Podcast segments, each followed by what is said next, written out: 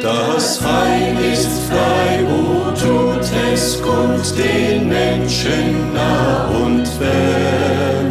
O rühmet froh mit lautem Mund die Gnade unseres Herrn. O Freud, o Freud, vom Himmel sie. Während der nächsten 15 Minuten hören Sie nun wieder die Botschaft des Heils. Eine Radiosendung, die von vielen Hörern geliebt und geschätzt wird. Die mancherlei Zuschriften bestätigen es immer wieder. Schreiben auch Sie uns. Nun wünsche ich, dass das Gebotene uns allen zum Segen gereichen möge.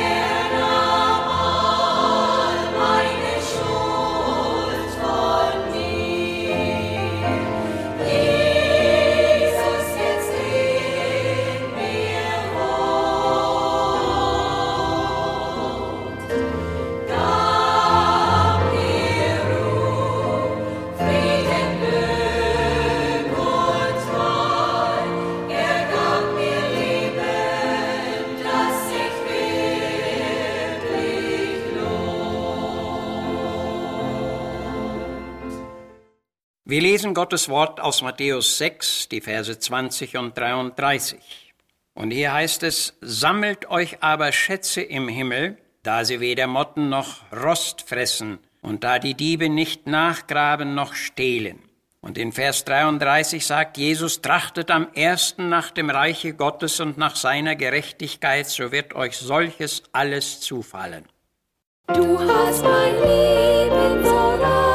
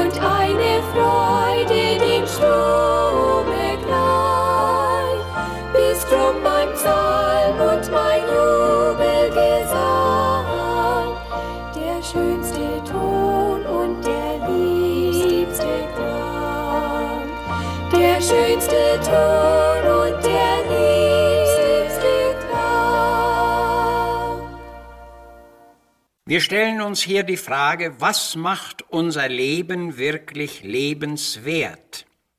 Unsere Bibeltexte deuten auf einen Lebensinhalt, der ein Menschenleben lebenswert macht.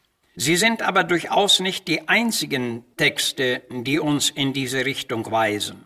Darum nehmen wir noch gleich eine weitere Schriftstelle hinzu. Nach Römer 14, 17 und 18 schreibt Paulus, das Reich Gottes ist nicht Essen und Trinken, sondern Gerechtigkeit, Friede und Freude im Heiligen Geist. Wer darin Christus dient, der ist gottgefällig und in Menschen wert. Der Wortlaut Gerechtigkeit, Friede und Freude im Heiligen Geist macht es sehr deutlich, dass man diese Werte nicht aus sich selbst haben oder besitzen kann, in seinem Zeugnis von Christus sagte Johannes der Täufer ausdrücklich, kein Mensch kann sich etwas nehmen, wenn es ihm nicht vom Himmel gegeben ist.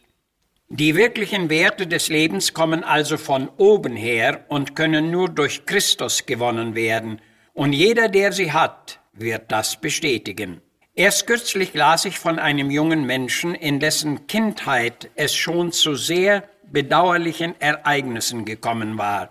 Sein Vater war früh gestorben und seine Mutter hatte ihn verlassen.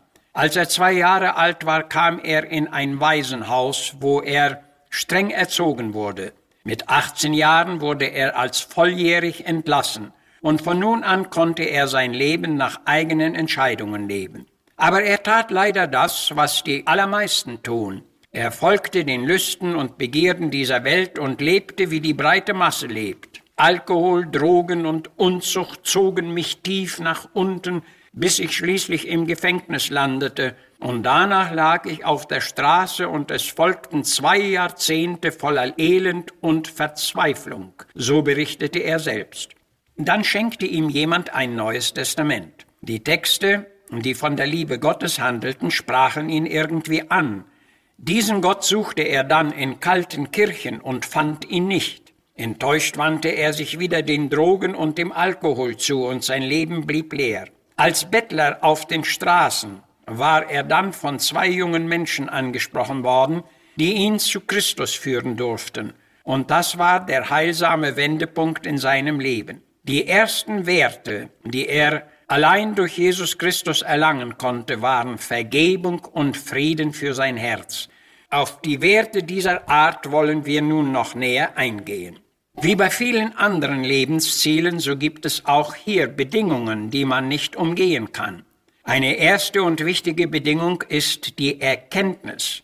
Jeder, der nach dem lebenswerten Leben sucht, wird erkennen müssen, dass er oder sie den Heiland Jesus Christus braucht. Die Bibel sagt uns, in ihm allein ist die ganze Fülle der Gottheit verkörpert. Ein Leben ohne Christus ist darum inhaltslos, friedelos, leer und ruhelos. Es ist ein Leben ohne Licht, ohne Hoffnung und ohne Sinn. Klammern wir Jesus Christus aus unserem Leben aus, so klammern wir gleichzeitig auch alles andere aus, was unser Leben wirklich bereichert und lebenswert macht. Er ist die Quelle wahrer Freude, der Einzige, der gerecht macht, uns innere Heilung schenken und mit Gott verbinden kann. Petrus beteuert, es ist in keinem anderen Heil und es ist kein anderer Name unter dem Himmel den Menschen gegeben, durch den wir errettet und selig werden können. Er führt aus der Finsternis heraus und stellt uns ins klare Licht. Er nimmt uns die belastende Schuld ab und gibt uns Vergebung und Freiheit. Er erlöst uns von Angst und Verderben und gibt uns Frieden, Geborgenheit und Ruhe. Die zweite Bedingung ist Entsagung. Jesus ruft zu einer ganzen Nachfolge auf und sagt, wer nicht absagt allem, was er hat, allem, was aufhält, zurückhält, hindert, bindet, der kann nicht mein Jünger sein. Hier ist ein Preis gefordert, den nicht jeder bereit ist einzusetzen. Wer aber entschlossen ist, diesem Aufruf Jesu zu folgen, der wird freilich damit rechnen müssen, von anderen ausgegrenzt und alleingelassen zu werden. Doch Paulus schreibt, welche Christus angehören, die kreuzigen ihr Fleisch samt den Lüsten und Begierden und leben im Geist. Doch während unser Herr Jesus recht viel unter Schmähung, Verachtung und Verkennung zu leiden hatte, hungern und lechzen viele Christen nach Anerkennung und Ansehen. Hierzu schreibt jemand, das wohldisziplinierte Leben mancher ungläubiger Menschen stellt viele Christen leider in den Schatten. Und durch den erschütternden Mangel an Disziplin und Treue hat sich die Christenheit die Verachtung der Welt eingeholt. Wir müssen es wahrlich zugestehen, dass Lauheit und Verweltlichung keine Empfehlung für unsere Umwelt sein kann.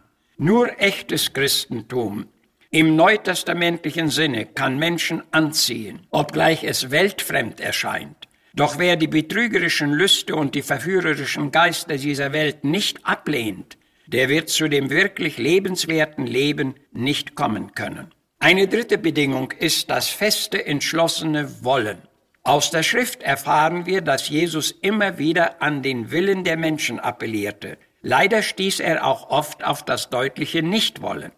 Wie oft habe ich euch um mich sammeln wollen, und ihr habt nicht gewollt, so rief er einmal über Jerusalem aus.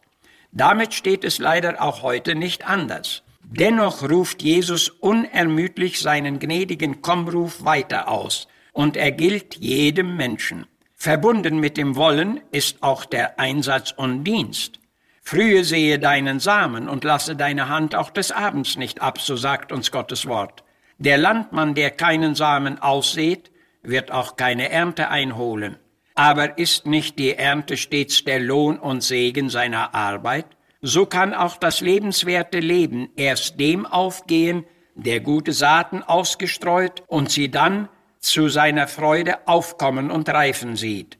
In diesem Sinne ermutigte Paulus die Gläubigen in Galatien mit den Worten, Lasset uns Gutes tun und nicht müde werden, denn zu bestimmten Zeit werden wir ernten ohne aufhören. In den beiden Texten aus der Bergpredigt machte Jesus es seinen Nachfolgern ebenfalls klar, dass der Weg zu den himmlischen Schätzen für sie offen stand. Und dieser Weg, liebe Seele, steht auch offen für dich. Amen. Wir beten noch. Unser ewiger, getreuer Herr, wir danken dir für das lebendige, kraftvolle Evangelium.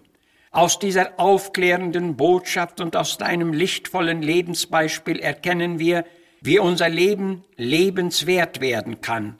Ach, möchten wir es doch lernen, unser einziges Leben so lebenswert zu leben, damit wir am Ende den Lohn und Segen guter Früchte sehen könnten. Gib uns bitte Gnade und Weisheit, himmlische Schätze zu sammeln, durch die wir auf Erden ein Licht und ein Segen sein können. Amen.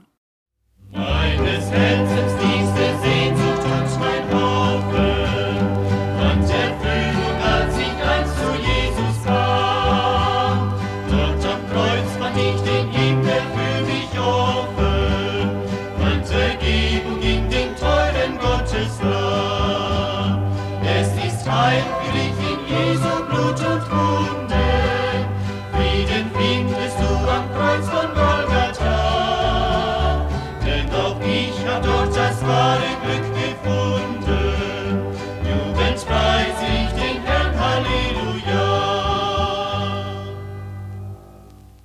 Da dieses Programm nun zum Ende gekommen ist, verabschieden wir uns für diesmal und wünschen des Herrn Geleit auch für den Rest der Woche.